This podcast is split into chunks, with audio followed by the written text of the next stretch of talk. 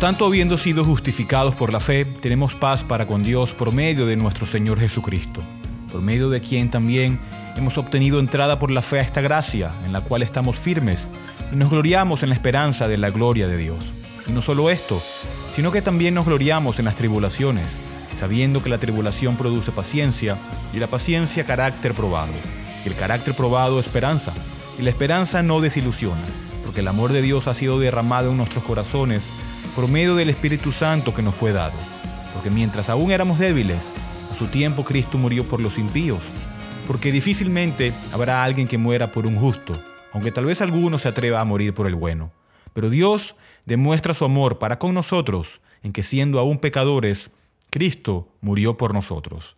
Entonces, mucho más, habiendo sido ahora justificados por su sangre, seremos salvos de la ira de Dios por medio de él. Porque si cuando éramos enemigos fuimos reconciliados con Dios por la muerte de su Hijo, mucho más, habiendo sido reconciliados, seremos salvos por su vida. Y no solo esto, sino que también nos gloriamos en Dios por medio de nuestro Señor Jesucristo, porque en ahora hemos recibido la reconciliación. Romanos 5, 1 al 11.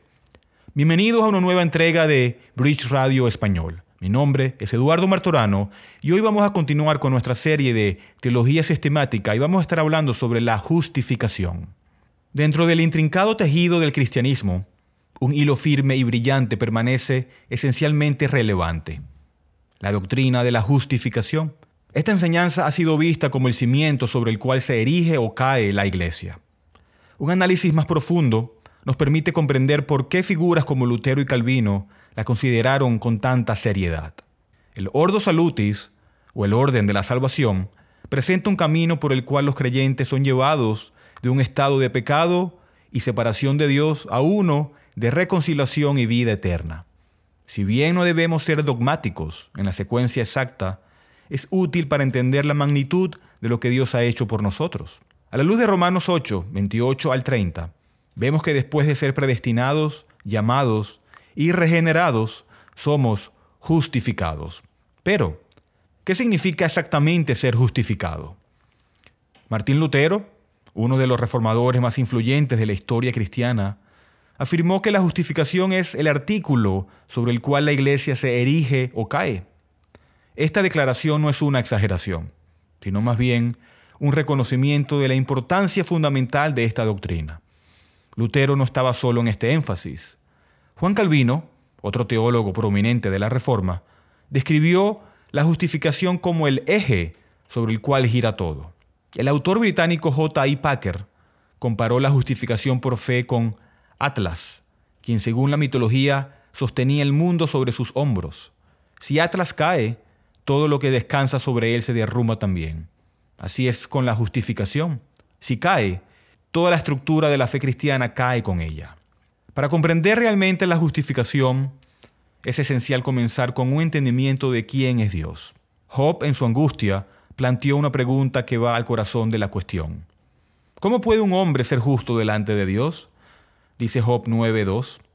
La gravedad de esta pregunta solo tiene sentido cuando reconocemos la santidad absoluta de Dios, tal como se revela en Isaías 6, versículo 3. Dios es santo, santo, santo, no solo en términos de moralidad, sino también en su existencia única y separada de la creación. Al contrastar esto con la naturaleza pecaminosa de la humanidad, el problema se intensifica. La pregunta de Job adquiere una urgencia palpable. El apóstol Pablo reconoce este dilema en su carta a los romanos.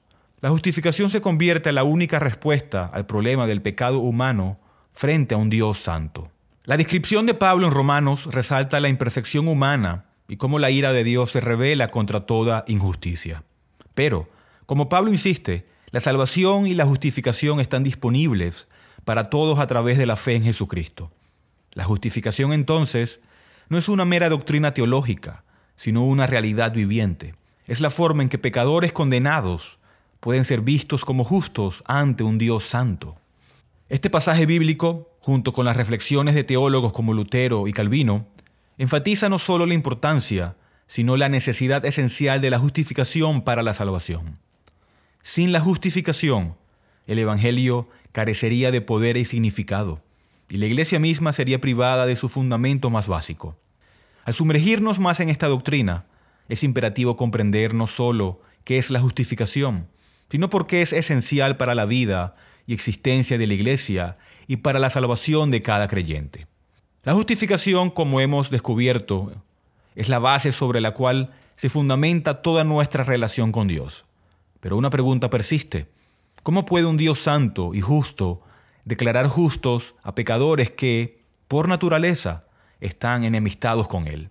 Aquí es donde entra en juego el concepto de imputación y nuestra unión con Cristo. La Biblia nos enseña que nuestra justificación no proviene de nuestras obras o méritos, sino de la obra perfecta de Cristo en nuestro lugar. Al unirnos a Cristo por medio de la fe, su justicia nos es imputada como Pablo escribió a los Corintios, al que no conoció pecado, por nosotros lo hizo pecado, para que nosotros fuésemos hechos justicia de Dios en él. Segunda de Corintios 5, 21. Esta es una transacción divina en la que nuestros pecados fueron imputados a Cristo en la cruz, y su justicia nos es imputada cuando confiamos en Él. El apóstol Pablo también destaca este concepto en Romanos capítulo 4, aludiendo a la fe de Abraham, diciendo, a aquel que no obra, pero cree en aquel que justifica el impío, su fe le es contada como justicia. Romanos 4, versículo 5. Citando Génesis 15, versículo 6, Pablo nos recuerda que la fe de Abraham fue contada por justicia. No fue la obra de Abraham, sino su fe en la promesa de Dios. San Agustín en su obra La ciudad de Dios enfatizó que la justificación es un acto de la gracia de Dios y no algo que logramos por nuestro esfuerzo. Dios corona tus méritos, no porque son tus méritos, sino porque Él los ha dado. La imputación de la justicia de Cristo tiene sentido solo en el contexto de nuestra unión con Él. Como afirma Pablo en Gálatas 2.20, con Cristo estoy juntamente crucificado, y ya no vivo yo, mas vive Cristo en mí. Esta unión mística con Cristo es el fundamento de nuestra justificación y de todas las bendiciones espirituales que recibimos, Efesios 1.3. Juan Calvino, en su Institución de la Religión Cristiana, dedica un capítulo entero a nuestra unión con Cristo y afirma que es la principal gracia de Dios y la base de nuestra salvación. Según Calvino, el Espíritu es el vínculo por el cual Cristo nos une efectivamente a sí mismo. No solo somos justificados al ser unidos a Cristo, sino que también somos hechos nuevas criaturas, como dice 2 Corintios 5:17. De modo que si alguno está en Cristo, nueva criatura es. La justificación no es meramente una declaración legal, también es el comienzo de nuestra renovación y santificación. La transformación radical de la vida del pecador se destaca en las epístolas paulinas. El apóstol insiste en que una vez justificados, comenzamos un proceso de santificación y crecimiento en semejanza a Cristo. La doctrina de la justificación es mucho más que una mera terminología teológica es el corazón del Evangelio y la base de nuestra esperanza como cristianos. Al comprender la imputación de la justicia de Cristo y nuestra unión con Él, podemos descansar seguros en la obra completa de Cristo y avanzar en nuestra jornada de fe, sabiendo que somos amados y aceptados por Dios, no por nuestros méritos, sino por la obra perfecta de Cristo en nuestro lugar. Como el gran teólogo puritano John Owen escribió, la justificación es el pilar sobre el cual reposa la gloria de la fe y la esperanza de la vida eterna. Habiendo establecido la naturaleza y el fundamento de nuestra justificación, ahora exploraremos las implicaciones prácticas de la justificación para la vida cristiana. Y primero tenemos la paz con Dios. Romanos 5.1 declara, Justificados pues por la fe, tenemos paz para con Dios por medio de nuestro Señor Jesucristo. La justificación no solo nos brinda una posición legal delante de Dios, sino que también nos da una relación renovada con Él, una de paz y de reconciliación. Ya no somos enemigos, sino hijos. Y esta relación transforma nuestra perspectiva y respuesta hacia Dios en todas las áreas de la vida. La justificación por gracia, a través de la fe, nos enseña a depender diariamente de Dios. No podemos ganar su favor a través de nuestras obras. En cambio, vivimos en gratitud, reconociendo que cada día necesitamos la gracia de Dios tanto como el día en que primero creímos. Aunque la justificación es un acto completo y no se basa en nuestras obras, nos motiva hacia una vida de santidad. La justificación nos da la seguridad de que somos amados y aceptados por Dios. Y esta seguridad se convierte en el motor de nuestra obediencia y amor hacia Él. Como declara Tito 2.14, Jesús se dio a sí mismo por nosotros para redimirnos de toda iniquidad y purificar para sí un pueblo propio, celoso de buenas obras. Y reconocer que nuestra justificación proviene únicamente de la gracia de Dios y no de nosotros mismos, nos lleva a una profunda humildad. Ya no tenemos motivos para jactarnos ante Dios o los demás, como dice Efesios 2, versículos 8 y 9. Por gracia sois salvos, por medio de la fe, y esto no de vosotros, pues es don de Dios, no por obras para que nadie se gloríe. Y la justificación no solo nos brinda seguridad en el presente, sino también esperanza para el futuro. Sabemos que si Dios ha hecho lo más grande por nosotros, justificarnos mientras aún éramos pecadores, ciertamente cuidará de nosotros en el futuro y nos llevará a la gloria con Él, como nos indica Romanos 8, 30 al 32.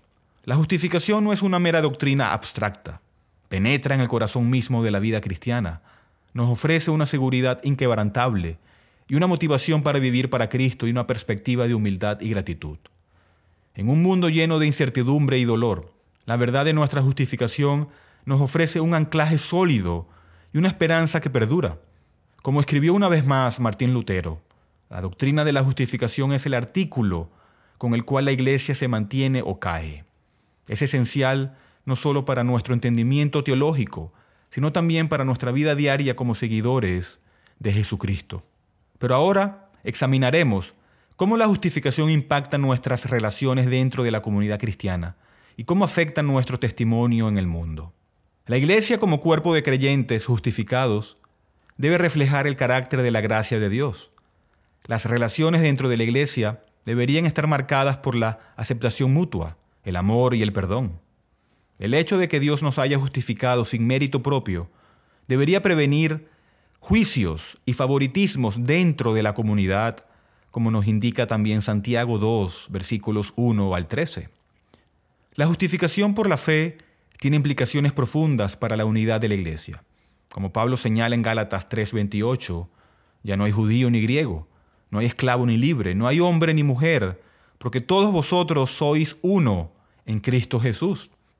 La justificación elimina las barreras humanas, y crea un terreno común para todos los creyentes.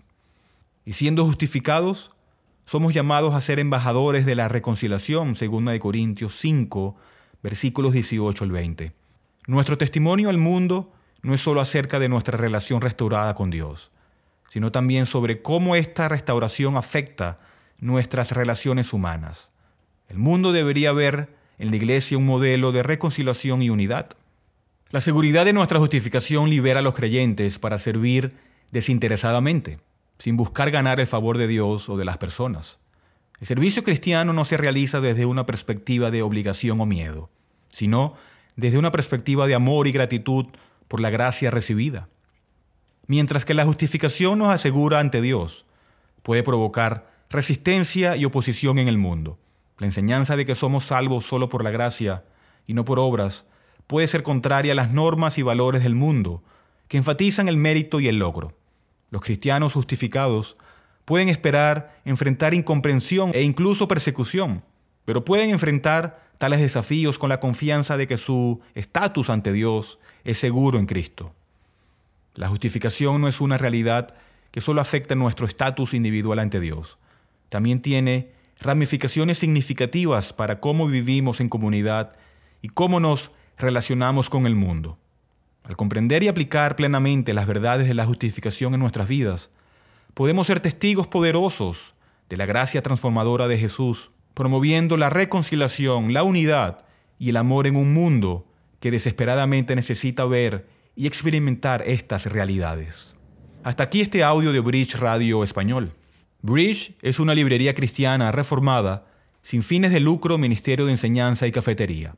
Estamos dedicados a discipular y equipar a los cristianos para la obra del ministerio y la edificación del cuerpo de Cristo. Hacemos esto al proporcionar recursos a precios módicos, tales como Biblias nuevas y usadas, y libros cristianos centrados en el Evangelio y materiales de estudio en inglés y español. Por favor, considera apoyar a Bridge Ministries a través de una donación única o mensual ya que esto nos permite continuar nuestro alcance local e internacional a través de nuestros estudios bíblicos, conferencias y Radio Bridge. Puede donar y encontrar más información sobre nosotros visitando nuestro sitio web en bridgeminlaredo.org. Terminamos con la primera pregunta del Catecismo de Heidelberg que dice, ¿cuál es tu único consuelo tanto en la vida como en la muerte? El Catecismo responde, que yo, con cuerpo y alma, tanto en la vida como en la muerte, no me pertenezco a mí mismo, sino a mi fiel Salvador, Jesucristo. Gracias por escuchar.